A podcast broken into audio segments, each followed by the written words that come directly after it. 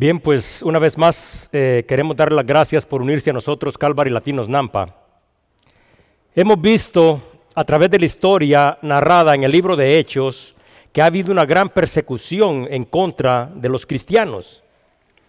Fue así desde la venida de Cristo, continuó después de, de su ascensión, existe actualmente y será aún más fuerte antes de su regreso. La oposición espiritual no es simplemente no estar de acuerdo, sino que se ha convertido en un enfrentamiento que va más allá de la resistencia. La persecución cristiana se manifiesta con acciones hostiles que incluyen desacreditar, denunciar, ridiculizar, maltratar, amenazar y en muchos casos la muerte. La persecución cristiana es llevada a cabo por aquellos que se oponen al reino de Dios y su justicia. Tiene como objetivo acabar con la fe de los individuos y finalmente con la iglesia. Hoy nosotros vamos a continuar con nuestro estudio en el libro de Hechos capítulo 12, el cual inicia haciendo referencia a una persona de autoridad que haciendo uso de su poder hostiga, maltrata y mata a algunos de los miembros de la iglesia de aquel día. Dice en el libro de Hechos 12, 1, 5, en aquel mismo tiempo el rey Herodes echó mano a algunos de la iglesia para matarles y mató a espada a Jacob, hermano de Juan, y viendo que esto había agradado a los judíos, procedió a prender también a Pedro. Entonces eran los días de los panes sin levadura y habiéndole tomado preso, le puso en la cárcel, entregándolo a cuatro grupos de cuatro soldados cada uno para que le custodiaran. Y se ponía y se proponía sacarle al pueblo después de la Pascua. Así que Pedro estaba custodiado en la cárcel, pero la iglesia hacía sin cesar oración a Dios por él. Vamos a orar. Señor, una vez más venimos ante tu presencia en el nombre glorioso de Cristo para darte las gracias por el don de la vida. Te queremos dar las gracias, Señor, por tu palabra, porque a través de ella, Señor, nosotros recibimos instrucción, guía para la vida de nuestra propia vida, Señor, y también recibimos tus promesas, estas promesas, Señor, que se cumplen y se manifiestan cada día, Señor, y que serán completadas, Señor, en el día de tu regreso. Te pedimos que tu Santo Espíritu esté en este lugar, Señor, y gracias una vez más, Señor, por permitirnos reunirnos, Señor. Y te pedimos, Señor, que a través de tu Espíritu hablas, abras nuestro entendimiento, Señor, y que la palabra tuya pueda ser recibida como tu palabra y dé fruto en la vida de cada uno de nosotros. Gracias, en el nombre de Cristo Jesús. Amén. En el versículo 1 del capítulo 12 que estamos dando inicio el día de hoy, dice que en aquel tiempo el rey Herodes echó mano a algunos de la iglesia para matarlos. Aquel tiempo es una referencia para enmarcar un tiempo determinado. Hasta este momento de la historia, la, persecución había venido de los líderes religiosos judíos y de todas aquellas personas dentro de la comunidad de Israel que no habían recibido a Jesucristo como el Mesías. Mas, sin embargo, aquí se marca una transición muy importante porque aquí se da inicio a la persecución de la iglesia por parte del gobierno y esta persecución, aunque los eh, libros bíblicos no la registran hasta el final que sucede, es una persecución que se extiende eh, a través del imperio hasta el año 313. Esta persecución se da inicio con el rey Herodes que tenía procedencia judía, pero continúa llevándose a cabo a través de los césares romanos. Herodes fue una familia de personas que gobernaron en Judea desde el nacimiento de Cristo, antes del nacimiento de Cristo, durante su ministerio, después de su ascensión, en el periodo de la formación de la iglesia y también todavía estaban en el gobierno después de que la iglesia se hubiera instituido. El nombre Herodes, como todos nosotros sabemos, aparece en diferentes oportunidades dentro de las escrituras. Sin embargo, en las distintas ocasiones que su nombre son citados, hace referencia a diferentes personas. Herodes el Grande, por ejemplo, gobernaba en el tiempo del nacimiento de Jesucristo. Herodes el Grande cuando simple y sencillamente se refiere a él como Herodes, fue quien ordenó la ejecución de todos los niños judíos menores de dos años en la región de Judea. Posteriormente se hace mención de Herodes Antipas, y Herodes Antipas fue quien se casó con Herodías, la esposa de su hermano Herodes Filipo, y él fue quien ordenó la ejecución de Juan el Bautista, porque éste había señalado su inmoralidad. Herodes Antipas fue hermano de Aristóbulo, padre de Herodes Antipas. Entonces, Herodes, al que aquí se hace referencia, es un Herodes diferente. Este es Herodes Agripa. Y Herodes Agripa es nieto de Herodes el Grande, hijo de Aristóbulo. Entonces, cuando miramos este contexto podemos darnos cuenta de que esta ha sido una familia que ha gobernado durante muchos años dentro de esta región de Judea y este reino se extiende de parte de ellos desde antes del nacimiento de Cristo y se extiende hasta el año 44. De acuerdo con las escrituras, dice que Herodes echó mano a algunos de la iglesia para matarlos. Herodes estaba utilizando su autoridad y evidentemente estaba utilizando su falta de valores y su falta de principios para tomar algunos miembros de la iglesia y no los estaba tomando para protegerlos, para cuidarlos, para unirse con ellos en la expansión del Evangelio, sino que el propósito era un propósito totalmente distinto. Dice en el versículo 2, y mató espada a Jacob, hermano de Juan. La persecución de la iglesia había tenido siempre el propósito de destruirla. Sin embargo, nosotros todo lo que hemos estudiado nos hemos podido dar cuenta que lejos de destruirla y lejos de acabar con la fe de aquellas personas que realmente tenían el Espíritu de Dios dentro de ellos, esto había impulsado el fortalecimiento y el crecimiento de la iglesia. Pablo, uno de los mayores perseguidores de la iglesia, había recibido a Cristo como Salvador. De acuerdo a los relatos bíblicos, ya el Evangelio se había compartido en Judea, en Samaria, Cornelio y su familia se habían convertido en los primeros cristianos gentiles y todos los que se habían dispersado habían compartido el Evangelio donde iba y finalmente en lo que dice en el capítulo 11 habían fundado la segunda iglesia más importante de acuerdo a la historia cristiana en Antioquía. Sin embargo, cuando miramos todo este extraordinario movimiento, crecimiento y desarrollo, el capítulo 12 empieza siendo una referencia. Satanás inspirando una nueva ola de oposición, utilizando una vez más aquellos que sirven a sus propósitos, dando inicio a una persecución que ya no simple y sencillamente se limitaría en la ciudad de Judea y a los lugares que ellos podrían tener alcance, sino que se extiende a lo largo de todo un imperio. El primero que había muerto por su fe en Jesucristo, a causa de su fe, una fe verdadera, fue Esteban. Y de acuerdo a los relatos bíblicos, algunos otros también habían padecido este mismo destino. Sin embargo, una gran mayoría había sido dispersada, mas sin embargo la palabra misma dice de que los apóstoles, que eran prácticamente la base y el fundamento a través de la cual se extendería el verdadero evangelio y la doctrina que ellos habían recibido de parte de Cristo, habían permanecido ahí en el área de Judea y específicamente en Jerusalén. Cuando miramos en el versículo 2 de que se hace referencia a que Jacobo, hermano de Juan, fue matado a través de una espada, significa que el primero de los doce que fue ejecutado fue Jacobo. Y todos nosotros sabemos que Jacobo era uno de los doce, también sabemos que cada uno de los doce fueron llamados específicamente por Dios. Y también sabemos cada uno de nosotros que estas doce personas eran diferentes y que cada uno de ellos a través de su vida cumplieron con el propósito para el que fueron llamados. Dice en el libro de Mateo 4, 21 y 22, haciendo referencia al llamado de Jacobo y de Juan. Pasando de ahí vio a otros dos hermanos, Jacobo, hijo de Zebedeo, y Juan, su hermano, en la barca con Zebedeo, su padre, que remendaban sus redes y los llamó. Y ellos, dejando al instante la barca y a su padre, lo siguieron. Sin embargo, podemos profundizar más para saber y para entender cuál es el contexto que aquí se está expresando, porque cuando nosotros a través de las escrituras analizamos quién era verdaderamente Jacobo, nos podemos dar cuenta que Jacobo realmente era una de las personas más cercanas de Cristo.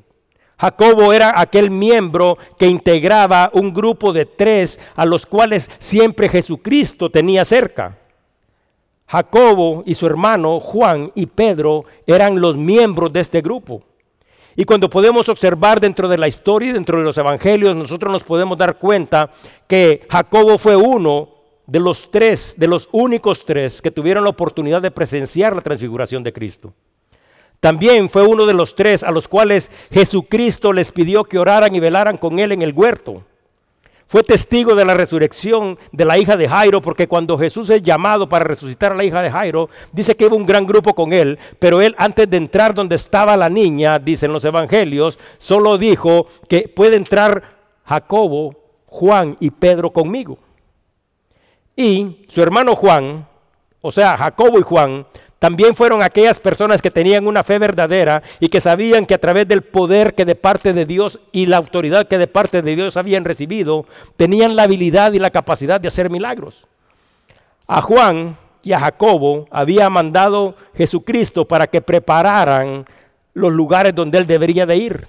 Y dice que ellos llegaron a Samaria, pero en Samaria Jesús no fue bien recibido. Entonces Jacobo y Juan le preguntan a Jesús si querían que le pidieran a Dios que descendiera fuego como había hecho Elías para que consumiera a todos aquellos que se oponían al Evangelio. Entonces, de acuerdo con el relato, Jacobo, el, mayor, el hermano mayor de Juan, fue ejecutado con espada. Y nos podemos dar cuenta de que nuestra cercanía, porque evidentemente he hecho estas referencias para recalcar la cercanía de que Jacob tenía con Jesucristo. Él era uno de los que estaban cerca, era uno de los que metían las manos para comer con él, era de aquellas personas a las que Jesús les confiaba todas las cosas. Entonces nosotros nos podemos dar cuenta de que sin importar esta cercanía, sucede algo extraordinario para lo cual quizás ni él ni ninguno de los otros estaban preparados. Él fue el primero de los doce que fue ejecutado. Entonces, ¿qué es lo que nos, nos enseña esto? Lo que nos enseña esto es de que Dios tiene un plan y tiene un propósito para la vida de cada uno de nosotros. Y a veces, sin importar esta cercanía y esta relación que nosotros tenemos con Dios, nosotros y muchos de nosotros debemos de pasar a través de tribulación, de oposición, persecución, que cada una de estas actividades que van en contra de cada uno de nosotros con el propósito de destruirnos conlleva. Entonces, también debemos de recordarnos porque esta es una persona que por el conocimiento que tenía de Cristo, enfrentando este momento difícil, se mantiene firme. No hay ninguna referencia donde Jacobo esté negando su fe, ni que esté renegando de su destino. Entonces, ¿qué es lo que nos instruye esto? De la misma manera nos instruye que una fe fuerte, una fe verdadera, una fe que salva es necesaria porque a través de esta fe cada uno de nosotros seremos herederos del galardón de Dios. Aquí, cuando se dice que Jacob fue matado por una espada, simple y sencillamente se está haciendo referencia a que la vida de Jacobo había terminado y no es porque simple y sencillamente queramos expresar estas palabras, sino que lo que significa es que su vida llegó al final, pero esto no era el final de su vida porque esto era el inicio de su plenitud eterna. Dice en el libro de Mateo 10, 28, y no temáis a los que matan el cuerpo, mas el alma no pueden matar. Temed más bien a aquel que puede destruir el alma y el cuerpo en el infierno. Entonces, Jacob está con toda la seguridad y con toda la confianza, no está perturbada su alma y esta fe le permite alcanzar las promesas de Dios y la plenitud eterna.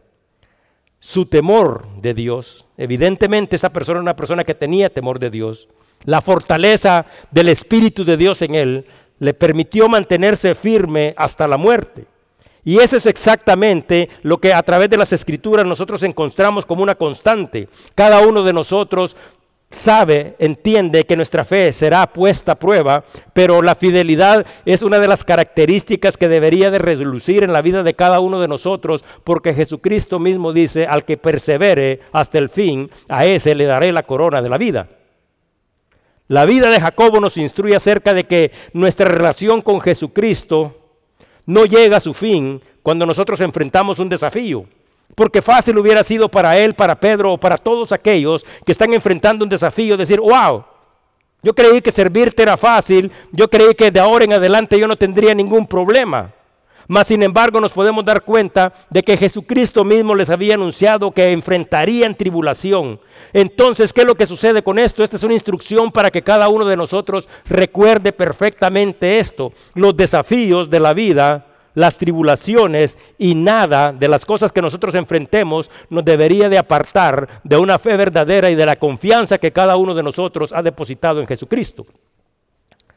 Ahora, también quiero hacer una pequeña referencia porque de acuerdo a las escrituras, Jacob no fue reemplazado cuando murió. Porque recuerden de que lo que dice en el libro de Hechos que eh, Judas se había sido reemplazado. Y la razón por la cual Judas fue reemplazado es porque Judas eh, traicionó a Cristo y además de todo esto negó su fe.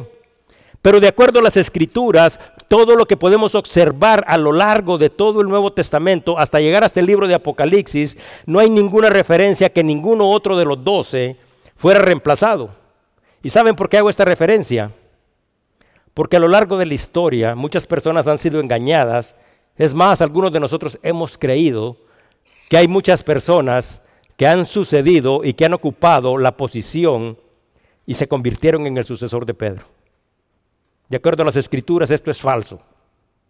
Dice el versículo 3, y viendo que esto había agradado a los judíos, procedió a prender también a Pedro. Eran entonces los días de los panes sin levadura. Evidentemente, todos nosotros debemos de recordar de que aquí hay una persecución tremenda. Mas, sin embargo, los motivos que condujeron, por ejemplo, a Pablo para perseguir a la iglesia eran totalmente motivos diferentes de los que impulsaron a Herodes. Pablo persiguió por sincera equivocación y convicción religiosa a la iglesia. Dice en el libro de Hechos 1, 8, 1 al 3. Y Saulo consentía en su muerte. En aquel día hubo una gran persecución contra la iglesia que estaba en Jerusalén y todos fueron esparcidos por las tierras de Judea y de Samaria, salvo los apóstoles. Y hombres piadosos llevaron a Esteban a enterrar e hicieron gran llanto sobre él. Y Saulo asolaba la iglesia y entrando casa por casa arrastraba a hombres y a mujeres y los entregaba en la cárcel. Los motivos por los que Pedro fue encarcelado, todos nosotros evidentemente los conocemos. Pedro no fue encarcelado porque fuera una persona mala, no fue encarcelado porque fuera una persona que no tenía principios. Nada de lo que le está sucediendo a Pedro está relacionado con una mala actitud, con desobediencia ni con falta de carácter. Porque a veces nosotros, fácil es para cada uno de nosotros juzgar la vida de otros. Aquí se está haciendo una referencia de que Pedro, una persona que ha regresado de Cesarea, una persona que ha visto el descender del Espíritu Santo sobre aquellos cristianos que no eran judíos, esta persona que ha hecho y ha visto milagros y que a través de él y su vida y su ministerio muchos han alcanzado eh, el Evangelio de Cristo y una vida nueva, ha regresado. Evidentemente es una persona que es una persona que está enfocada en lo que debe de estar. Mas sin embargo podemos observar de que Herodes Antipas no está buscando encerrar, matar, ni poner como ejemplo a una persona que tiene estas características que quizás representan un mal carácter y una mala forma de vida, sino que toma a aquella persona que está en la voluntad y en el propósito de Dios de la misma manera que había tomado a Jacobo. Entonces nosotros podemos observar algo.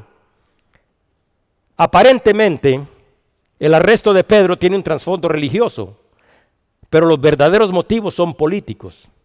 Entonces aquí tenemos a un hombre que sin importar la integridad, sin importar, sin importar los valores y los principios, encarcela a este hombre con el propósito de ser aprobado y mejorar simple y sencillamente la aceptación de parte de él ante un grupo específico de personas.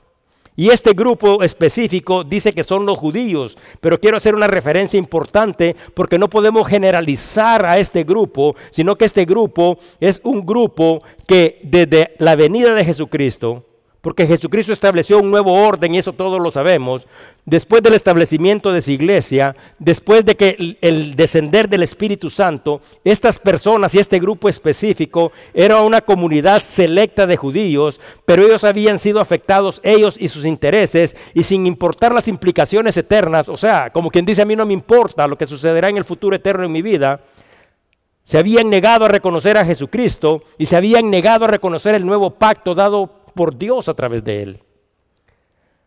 La ejecución de Jacob y el encarcelamiento de Pedro agradó a este grupo de la comunidad judía y la popularidad y la aceptación de Herodes había aumentado entre ellos. Y cabe hacer referencia que este grupo estaba integrado por los saduceos, los fariseos, los escribas, los sacerdotes, los miembros del Consejo de Israel y un gran número de personas nobles e influyentes de aquella época. Podríamos pensar que esta fue una acción que carece de valor y de fundamentos cristianos y evidentemente esta es una acción que carece de todos estos valores. Pero cuando nosotros también miramos esto, no simple y sencillamente lo podemos enmarcar en este periodo de tiempo que se llama historia, porque también podemos darnos cuenta de que lamentablemente en nuestras sociedades, en nuestras comunidades, en nuestros países y en cualquier parte del mundo, es la misma forma que muchas personas están utilizando su poder, utilizando cualquier artimaña, sin importar ningún valor, sin importar ningún principio, utilizan las mismas formas para poder obtener la aprobación de los hombres sin importar que lo más importante es la aprobación de Dios en la vida de cada uno de nosotros. Pero no simple y sencillamente podemos agarrar y decir vamos a ir a otro país y vamos a explicar estas cosas. A mí me gustaría solo centrarlos un ratito en la forma de vida que nosotros tenemos como congregación, como sociedad y como país. Usted sabía que nosotros aquí en los Estados Unidos tenemos leyes federales que promueven y avalan la igualdad de género. Y cabe mencionar que nosotros como hijos de Dios y de acuerdo con nuestros valores cristianos, no debemos y no apoyamos estas leyes que socavan la dignidad y la integridad de los seres humanos y que tienen repercusiones eternas. Pero también quiero hacer una referencia. No significa que nosotros no amemos o que no respetemos a estas personas como seres humanos que equivocadamente, de acuerdo a la palabra de Dios, han renunciado a su verdadera naturaleza. Lo que nosotros no amamos es lo que ellos hacen. Y no debemos, si es posible, de parar de señalar el error y el pecado en el que están y debemos de orar por ellos para que puedan entender que esta forma de vida no le agrada a Dios, quien nos crió a cada uno de nosotros y estableció todos los valores y todos los principios y la forma en que cada uno de nosotros tiene que vivir. También aquí en los Estados Unidos hay leyes que aprueban el consumo de productos nocivos para la salud. Y cuando digo productos nocivos para la salud estoy hablando específicamente de la marihuana. También aquí en los Estados Unidos hay leyes que promueven y proporcionan fondos para las personas que deliberadamente viven en fornicación y en adulterio. Y se ha establecido leyes que promueven y proporcionan fondos para el aborto. Y quiero solo compartir nuevamente algunos datos estadísticos con ustedes. En el año 2019, existían en los Estados Unidos cerca de 570 mil hogares formados por personas del mismo sexo. En el año 2021, el 29% de los adultos jóvenes, estamos hablando de personas de entre 21 y 30 años, reportaron haber consumido marihuana. ¿Por qué? Porque las leyes lo facilitan. En el año 2014 hay un instituto que se encarga de hacer estudios estadísticos que se llama Gutenberg y este, este instituto informó que 15 de cada mil mujeres entre las edades de 15 y 44 años habían abortado. Entonces, ¿por qué es que nosotros como sociedad promovemos este tipo de leyes? Porque estamos viendo a esta persona que quiere agarrar popularidad, quiere mantenerse en el poder, quiere estar firme, pero nos damos cuenta de que este tipo de cosas siguen sucediendo actualmente. ¿Y sabe por qué siguen sucediendo actualmente? Porque si nosotros tradujéramos esto en votos y en aceptación, significa 10 millones de votos en los Estados Unidos. Ahora, ¿cuántas de estas personas, de las que apoyan y promuevan estas leyes, si no se arrepienten, recibirán las promesas de Dios? Estamos hablando de 10 millones de personas. ¿A cuántos de los que promueven y apoyan estas leyes les importa el futuro eterno de cada una de estas personas que gobiernan.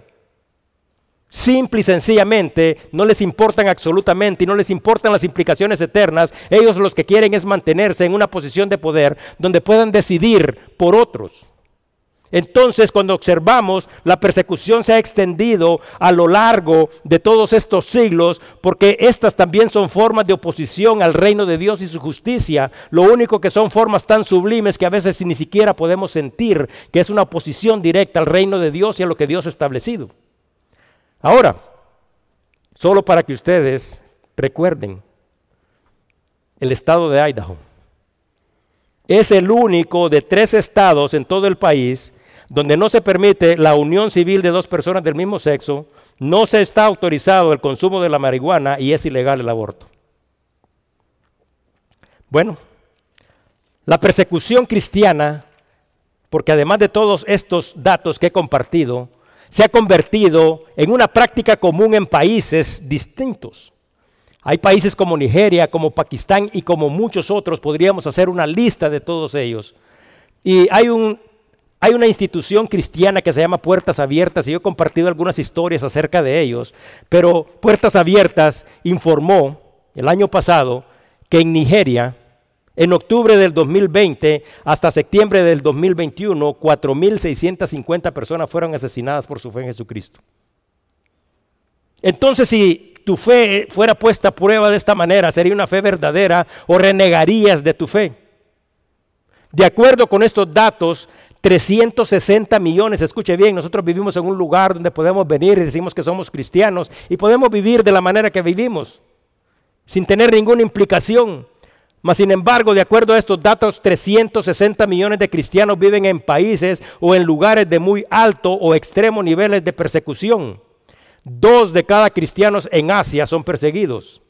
Uno de cada siete cristianos en el mundo es perseguido. Uno de cada cinco cristianos en África es perseguido.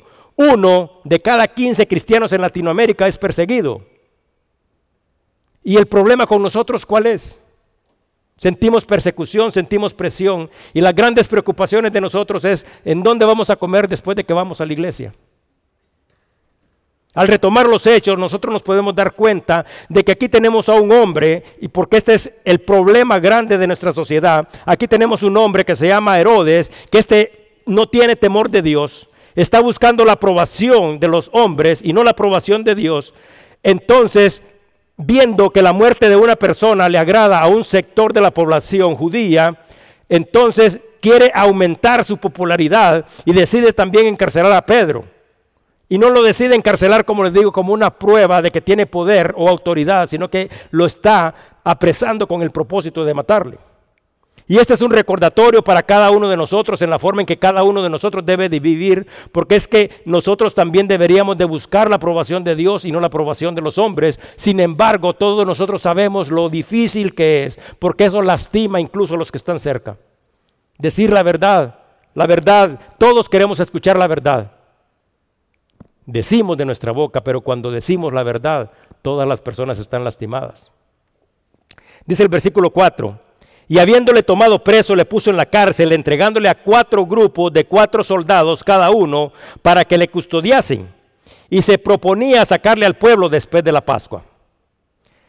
Esta vez, porque se acuerdan de que Pedro ha sido encarcelado en varias ocasiones, Pedro no fue encarcelado en una prisión judía.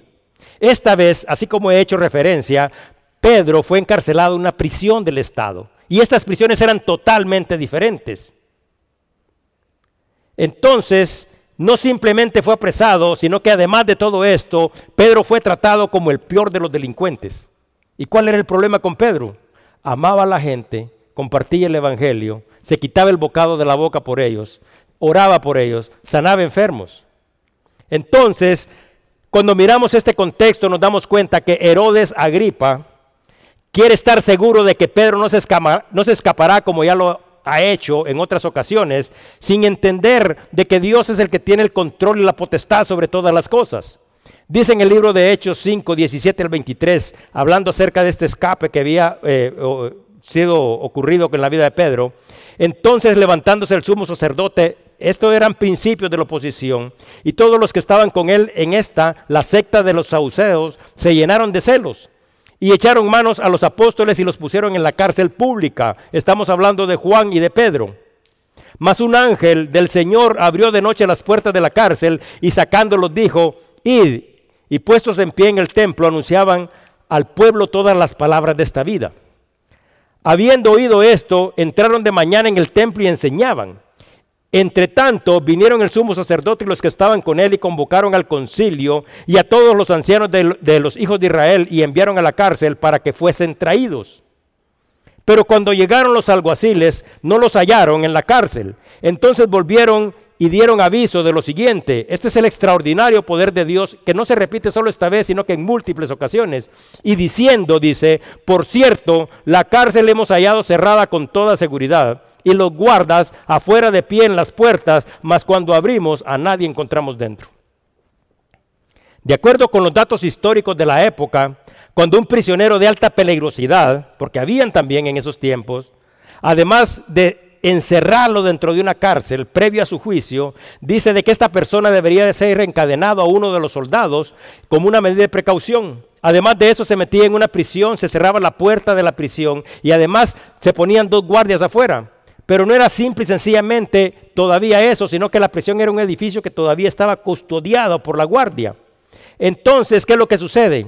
A Pedro, como una medida de seguridad extrema, no solo se le tomó y se le encarceló, sino que dice la palabra misma de que él fue encadenado, pies y manos, y pusieron un soldado que estaba encadenado al lado derecho y otro lado al lado izquierdo. Además de todo eso, dice que vinieron y pusieron enfrente los dos guardas y hicieron cuatro grupos para que estos grupos se pudieran rotar cada seis horas y así Pedro iba a estar bajo vigilancia acá las 24 horas. Entonces, de acuerdo con este relato, podemos observar algo. Herodes consideraba que él tenía el control sobre la situación, una situación que de acuerdo con él no se le podía salir de las manos. Evidentemente todos nosotros debemos de reconocer también que la ejecución de Esteban, así mismo como la ejecución de Jacob, eh, era parte del plan de Dios. Sin embargo, podemos darnos cuenta de que Pedro todavía Dios tiene planes para él y estos planes deben de ser cumplidos. Y la pregunta es para cada uno de nosotros, para que cada uno de nosotros reafirme su verdadera fe en Jesucristo. ¿Acaso habrá alguien que esté por encima del poder y la autoridad de Dios? Aquí tenemos a un hombre que se considera que tiene todo bajo control y que nada se escapa de sus manos. En el año, en el siglo XVII aproximadamente, existió en Europa una duquesa a esta duquesa vivió como siempre había querido vivir. Mas sin embargo se le compartió una vez el plan de salvación y al compartirle este plan de salvación ella decidió rechazarlo y dijo, no habrá resurrección de muertos. Tenía los suficientes recursos para oponerse y para declarar qué es lo que quería que sucediera después de que ella muriera. Dice de que esta persona agarró y dice de que después de que murió, dio instrucciones para que en el lugar donde ella sería puesta debía de tener un ataúd que debería de ser formado de hierro y sellado. Dice que además de eso dijo, pongan el ataúd y quiero una losa de concreto que tenga 20 centímetros de espesor.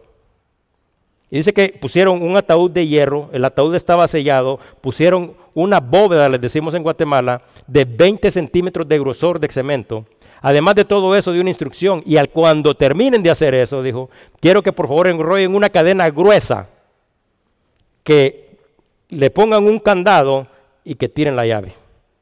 Así dijo, cuando Jesucristo venga se podrá dar cuenta de que no habrá resurrección para mí. Esta persona también de la misma manera tenía la seguridad de que ella tenía el control. Dice de que solo unos años después Imagínense, porque a veces hemos escuchado historias donde suceden terremotos o suceden cosas. Una semilla, una semilla que yo no puedo sostener quizás en mi mano, dice que cayó. Esa semilla germinó, se convirtió en un árbol. Este árbol empezó a hacerse un árbol frondoso, no lo podían detener. Dice que lo primero que reventó fue la cadena. Dice que después se reventó el concreto de 20 centímetros de grosor y posteriormente dice que un día encontraron la tumba con el ataúd abierto. ¿Será acaso que alguien tiene más poder que la autoridad de Dios? ¿Será acaso que nosotros tendremos la falta de conocimiento para desafiar a Dios de esta manera? Aquí tenemos a un hombre que, como hemos dicho, no tiene valores y no tiene principios y cree que tiene la situación bajo control. Pero esto es una referencia importante porque yo les voy a decir, nosotros también a veces pensamos que Dios no es suficientemente grande para recibir la situación y el problema de cada uno de nosotros. Tenemos una fe, pero esta fe a veces es a medias. Dice la escritura que este era el tiempo en el tiempo de los panes sin levadura. Y solo como un recordatorio, yo sé que nosotros no somos judíos, pero la fiesta de los panes de levadura se celebraban después de la Pascua. Pero aquí dice de que este quería sacarlo en el tiempo de la Pascua. Entonces al hacer referencia a que era el tiempo de los panes sin levadura, está haciendo referencia a que era un tiempo que estaba por venir. Entonces el propósito de Herodes era sacarlo después de la Pascua. Y no se está haciendo simple y sencillamente una referencia a decir, bueno, ¿y por qué este quiere sacarlo después de la Pascua? Solo como un recordatorio. De acuerdo a las leyes y las tradiciones judías, aquellos que eran sentenciados en el tiempo de Pascua tenían la oportunidad de presentarse frente al pueblo y el pueblo podía pedir que liberaran a uno. Entonces Herodes, en el control total de las cosas, agarra y ni siquiera le ofreció a Pedro, ni siquiera le ofreció al pueblo de Israel esta posibilidad de aquellas personas que lo amaban y que estaban orando por él, sino que eliminó toda posibilidad y por eso fue el plan hecho de esta manera con el propósito de no dar ni siquiera una oportunidad. Dice el versículo 5. Así que Pedro estaba custodiado en la cárcel, pero la iglesia hacía sin cesar oración a Dios por él. Así que aquí está Pedro. En este tiempo, porque recuérdense qué significa Pascua. Significa redención, significa dispensación, significa de que el pueblo había sido liberado. Es la misma liberación, por eso es que también nosotros celebramos la Pascua de Cristo, porque es lo mismo que significa para cada uno de nosotros el rompimiento de nuestras cadenas, la liberación de nuestros pecados. Entonces aquí tenemos a Pedro en este tiempo específico, este tiempo que significa libertad, con todo un propósito y una mala intención en el corazón de estas personas encadenado en la cárcel. Además, Pedro está ahí, pero estamos observando algo que es un dato muy curioso. Y este dato curioso no debería de ser un dato curioso, sino que también debería de ser una práctica para cada uno de nosotros. Porque dice que la iglesia estaba orando a Dios por él. Estaban orando fervientemente. ¿Qué es lo que sucede? El líder de su iglesia, una de las personas importantes que los han edificado y los han ayudado y han compartido la esperanza con ellos, está ahí. Entonces, la palabra nos está dando una instrucción que también nosotros debemos de hacer lo mismo. Dice en el libro de Primera de Pedro 5, 8, 11, Sed sobrios y velad, porque vuestro adversario el diablo como león rugiente anda alrededor buscando a quien devorar al cual resistid firmes en la fe, sabiendo que los mismos padecimientos se van cumpliendo en vuestros hermanos en todo el mundo. Mas el Dios de toda gracia que nos llamó a su gloria eterna en Jesucristo, después de que hayas padecido un poco de tiempo, el mismo os perfeccione, afirme, fortalezca y establezca. A Él sea la gloria y el imperio por los siglos de los siglos. Amén. Todo el que verdaderamente quiere servir a Dios, de acuerdo a la palabra misma, tendrá persecución y será una prioridad dentro del diablo. Ahora, si usted no quiere servir, si usted no quiere compartir, si usted no quiere orar, no se preocupe, el diablo no se va a meter con usted, él ya lo tiene donde él lo quiere. Mas, sin embargo, el cristiano, y estamos hablando de verdaderos cristianos, debemos de entender que tenemos un adversario que quiere acabar no solo con los líderes de la iglesia, sino que con cada uno de nosotros. Y la palabra aquí que se hace referencia es devorar. Y usted sabe qué significa devorar. Significa destruirle, cortarle en pedazos, arruinarle. Y también significa tragarte con ansia y con rapidez. Aquí se hace una referencia importante porque dice que la iglesia estaba orando y estaba orando sin cesar por él. Esta era una clase de oración ferviente y continua. Ahora, Enfrentamos a veces divisiones, enfrentamos a veces problemas, enfrentamos diferentes cosas. Y yo antes de decir esto quiero dar las gracias a cada una de las personas que dentro de nuestra iglesia oran por mí, oran por mi familia, por nuestros ministerios, por los líderes de los diferentes ministerios. Quiero dar las gracias por esto. Mas sin embargo, podríamos preguntarnos cuándo fue la última vez que no fuera una reunión que yo liderara, la iglesia decidió unirse para orar por mí, por los líderes o por las personas que les están enseñando.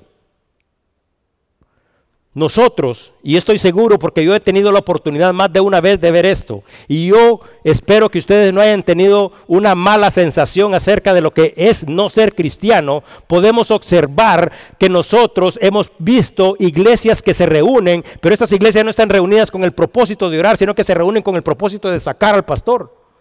Hay iglesias que se reúnen en algunas casas con el propósito de hablar y criticar a Él.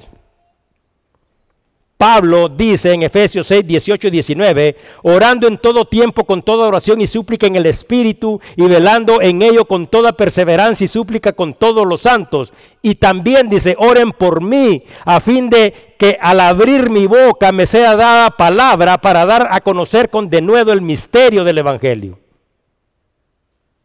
Imagínese usted, Pablo necesita oración, Pedro necesita oración. Nosotros, al, al ver la fe de estas personas y el impacto que han tenido, yo con todo respeto les quiero decir, nosotros todavía estamos en pañales.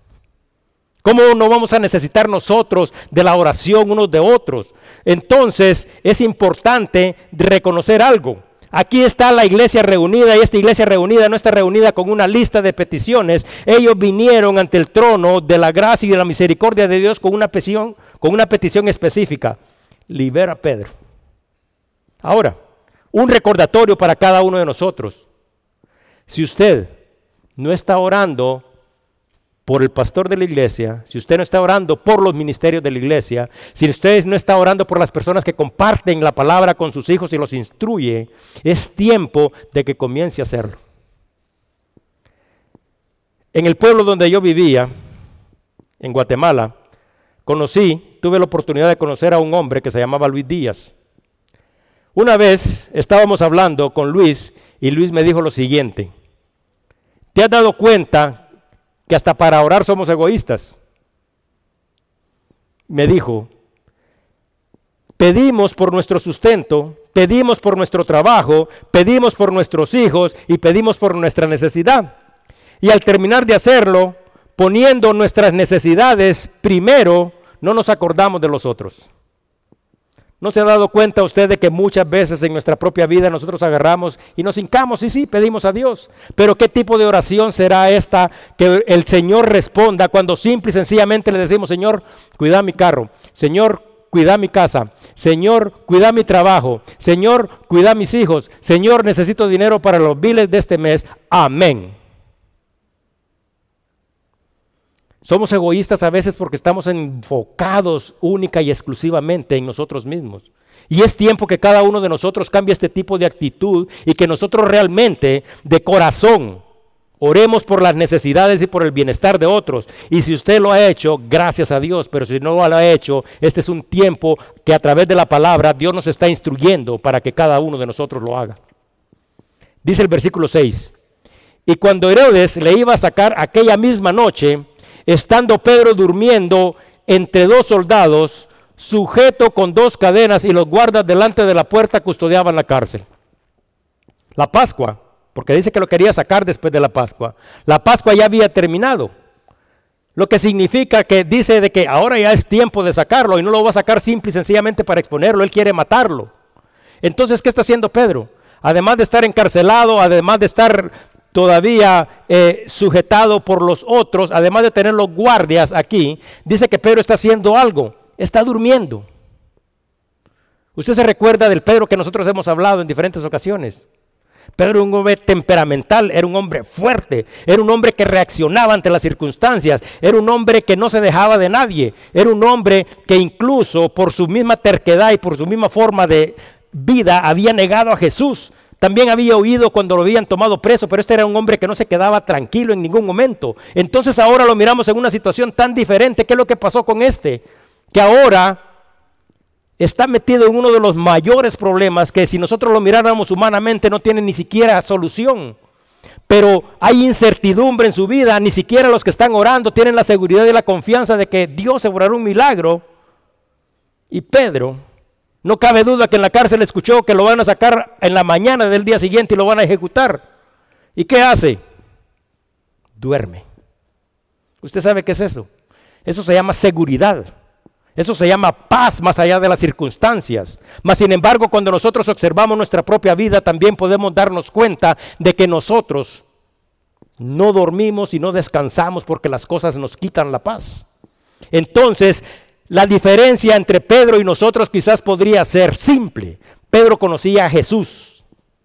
Y si nosotros conocemos a Dios, nuestra fe debería de ser por lo menos de ese tamaño, a tener la seguridad y la confianza que no se cae ni siquiera la hoja de un árbol, como dice la palabra, sino es su voluntad y no es su propósito. Dice Salmo 116, 15, estimada es a los ojos de Jehová la muerte de sus santos. Todo aquel que es llamado a la presencia de Dios, pero ha recibido a Jesucristo, este ha venido a la plenitud eterna y dice que Dios se alegrará con ellos. Pero si nosotros preguntáramos, así como hicimos el domingo pasado, ¿usted está listo para morir? ¿Usted está listo para que Jesucristo regrese? Ninguno de nosotros está listo. No importa nuestra edad, no importa absolutamente nada. ¿Sabe por qué? Porque muchos de nosotros todavía tenemos que arreglar cosas en el pasado, tenemos que arreglar las cosas el día de hoy y ninguno de nosotros está preparado para el futuro eterno. Y no es esa acaso la mayor expectativa de la vida de cada uno de nosotros y no es por eso que nosotros venimos a la iglesia y no es por eso que nosotros hablamos de la fe y compartimos el Evangelio, porque nosotros estamos esperando este futuro eterno. Bueno, ¿estás listo? Ahora, quiero leer de los versículos 7 al 18 y dice, esta es la respuesta, una respuesta sobrenatural de Dios, porque recuérdense que esta iglesia está orando. Y dice en el versículo 7 al 11, y he aquí que se presentó un ángel del Señor, y una luz resplandeció en la cárcel, y tocando a Pedro en el costado le despertó diciendo, levántate pronto. Y no voy a hacer referencia a esto porque aquí continuaremos la próxima semana, pero dése cuenta de que existen no un milagro, sino que múltiples. Y el primer milagro es que se presente un ángel. El segundo dice de que él estaba encadenado y dice que las cadenas se le cayeron de las manos. Son dos milagros. Le dijo el ángel, ciñete y átate las sandalias. Y lo hizo. Y le dijo, envuélvete en tu manto y sígueme. Y él lo está haciendo. Y saliendo le seguía, pero no sabía que era verdad lo que el ángel hacía en él, sino que pensaba que estaba viendo una visión. Entonces dice, habiendo pasado la primera y la segunda guardia, imagínense ustedes, ya les dije, está encadenado. Hay una puerta con llave, ningún, o sea, ya llegó el ángel, ya lo despertó. Además de eso, se cayeron las cadenas. Los guardias en la primera puerta no siquiera se dan cuenta. La puerta se abre, ellos salen. Dice que pasaron la segunda guardia.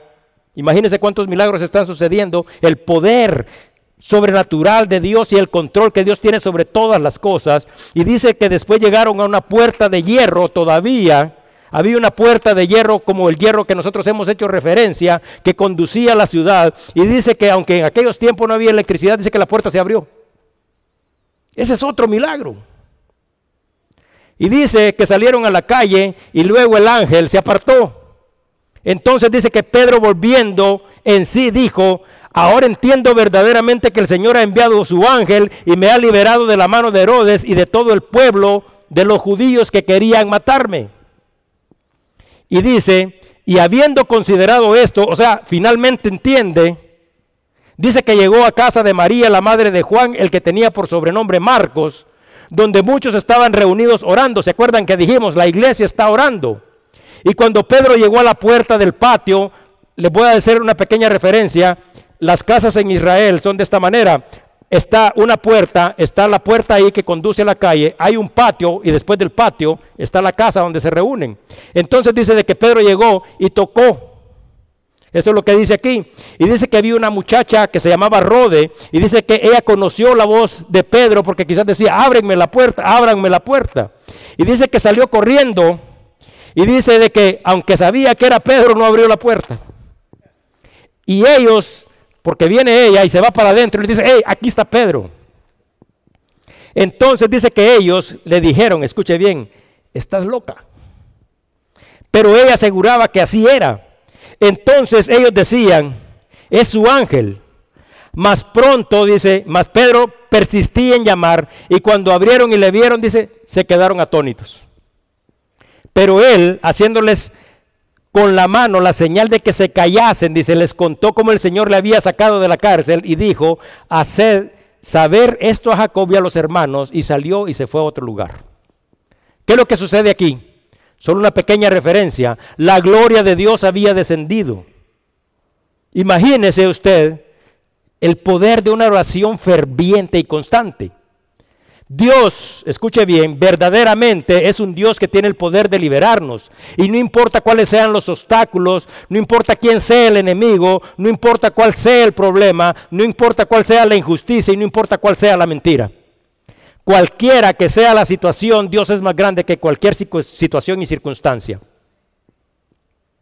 Entonces podemos darnos cuenta de que aquí sucedieron hechos extraordinarios, pero les quiero hacer un énfasis en algo que quizás muchos de nosotros no hemos tenido la oportunidad de observar, porque aquí también hay algo de reprensión contra la iglesia.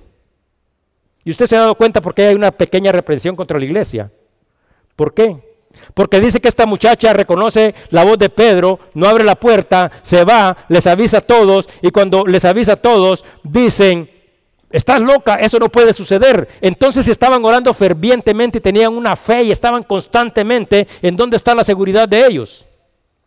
Entonces también Dios nos reprende a cada uno de nosotros de esta manera porque nosotros muchas veces hemos orado sin fe. O muchas veces le estamos pidiendo a Dios que obre milagros en la vida de nosotros, pero ni siquiera estamos listos para recibirlos. Para terminar, quiero contarles una pequeña historia que se llama oración y fe.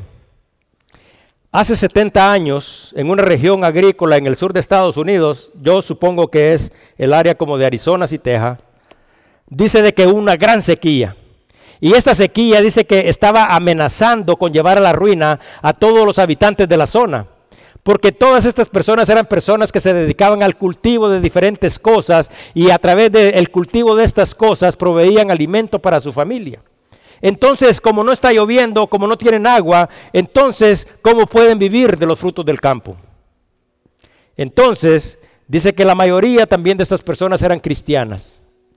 Y ante esta situación difícil, dice que un día se reunieron en la iglesia de la comunidad y llevaron al pastor y le dijeron, estamos en una situación difícil, no hay lluvia, no podemos producir, estamos desesperados, estamos angustiados.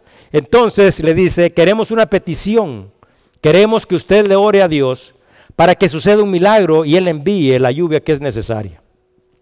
Entonces dice que el pastor estuvo de acuerdo y les dijo, ok, yo puedo orar, pero quiero establecer dos condiciones. Entonces dijo, la primera condición es que debemos de orar juntos como iglesia y todas las tardes todos deberán de venir y de juntarse aquí y oraremos para que llueva. Y la segunda condición que quiero decirles, les dijo, hay que pedir con fe, pero con mucha fe, fervorosa. Entonces los agricultores dijeron, sí, claro, estamos de acuerdo, es algo que podemos hacer. Nos reuniremos todas las tardes en la iglesia y oraremos fervientemente y con la seguridad y la confianza que esto sucederá. Entonces dice de que los agricultores todas las tardes empezaban a llegar a la iglesia y oraban fervientemente. Sin embargo, dice que habían pasado ya muchas semanas y la lluvia no llegaba. Una tarde, nuevamente están reunidos, pero esta vez ya no tienen el propósito de orar, sino que tienen el propósito de cuestionar, el propósito de reclamar. Entonces se presentan al pastor y le dice, si Dios es tan grande como usted dijo, si nos reuníamos todas las tardes y pedíamos con fe, ¿por qué es que Dios no envía la lluvia? Han pasado ya varias semanas y no tenemos absolutamente ninguna respuesta. Y el pastor les pregunta, una pregunta que yo les hago también a ustedes. ¿Ustedes han orado con fe verdadera? Entonces, Todos los que se habían reunido casi al mismo tiempo respondieron sí desde el primer día. Y entonces el pastor le dice, entonces si ustedes dicen que han orado con una fe verdadera, ¿por qué todos los días que vinieron a la iglesia a orar, ninguno de ustedes trajo paraguas? ¿Quién estaba esperando que lloviera realmente? Usted le ha pedido un milagro a Dios, algo extraordinario que suceda. Nosotros tenemos fe. Tenemos fe que este lugar se llenará y ponemos 100 sillas y no importa si vienen 15. Traemos comida para 25 y no importa si ya vemos 12. Y lo hemos hecho por años. ¿Y sabe por qué? porque nosotros sabemos que en el tiempo del Señor, porque Pedro fue liberado, acuérdense que está pasando un lapso de tiempo, venían los, días de la Pascua, Él no está encerrado solo un día, y, no, y Dios tiene el poder. ¿Usted cree que Dios hubiera podido hacer este milagro días antes? Por supuesto, pero ¿qué es lo que sucede? Es importante reconocer de que Dios tiene un plan y un propósito, porque ¿qué sucede si Pedro está metido en la cárcel y que Dios le dice, ¿sabes qué? A Pedro no lo vas a tocar y lo quita. No, aquí está Pedro en esa situación, están pasando días y la iglesia siente aquella gran necesidad de ponerse en la línea por ellos. ¿Usted ha tenido este tipo de necesidad? O simple y sencillamente cuando usted enfrenta una dificultad, agarra y en esta situación difícil Dios se la resuelve inmediatamente. ¿Qué aprende y qué crecimiento hay en usted y en su vida? A veces todas las cosas tienen un propósito y todas las cosas serán hechas en el tiempo de Dios. Nosotros pensamos que el diablo está estorbando los planes de Dios y que el diablo tiene el control sobre los tiempos, pero cuando nos damos cuenta que Dios tiene ese poder de manifestarse y de glorificarse, las cosas suceden en el momento exacto porque los tiempos de Dios son perfectos. Ahora, ¿cuántos trajeron paraguas? ¿Cuántos están pidiendo algo para lo cual ni siquiera están preparados? Si nosotros no tenemos una fe esa fe y esa capacidad de poder ver aquellas cosas que nosotros le estamos pidiendo a Dios. Entonces, ¿cómo esperamos que Dios obre ese milagro? A veces estamos renegando incluso, como ya he hecho referencia, de los tiempos. Los tiempos de Dios son perfectos. Y esto no solo se los comunico a ustedes como iglesia, sino que son situaciones en las que yo personalmente también me encuentro en mi vida. Dije yo, necesito las oraciones de ustedes para que Dios me dé palabra. Dije yo, que comparándonos con Pablo nosotros no hemos ni siquiera nacido a la fe quizás. Ven, hemos nacido a la fe, pero estamos en pañales. Si estas personas necesitaban, ¿cómo no vamos a necesitar nosotros? Pero Dios en su gracia y en su misericordia nos sigue sosteniendo. Y cuando nosotros estemos preparados para recibir los milagros que nosotros hemos pedido, entonces Dios descenderá y cada uno de nosotros tendrá la oportunidad de ver su gloria. Vamos a orar. Señor, una vez más venimos ante tu presencia en el nombre glorioso de Cristo. Señor, cómo nos has abierto los ojos, Señor. Y esperamos, Señor, que al cruzar estas puertas que están aquí, Señor, no se nos olvide. Te pedimos que tu amor, que tu gracia y tu misericordia ponga esta palabra, esta seguridad y este tipo de fe que cada uno de nosotros necesitamos. Y que recordemos, Señor, algo que es fundamental en la vida de cada uno de nosotros. Tú estás en control, Señor. Por eso estamos aquí, porque nosotros sabemos, Señor, que tú eres fiel, que eres verdadero y que tus promesas se cumplirán. Y por eso estamos aquí, Señor, porque nosotros sabemos que tú estás en el control de todas las cosas y que no hay nada, mentiras, problemas, circunstancias ni situaciones más grandes que tú.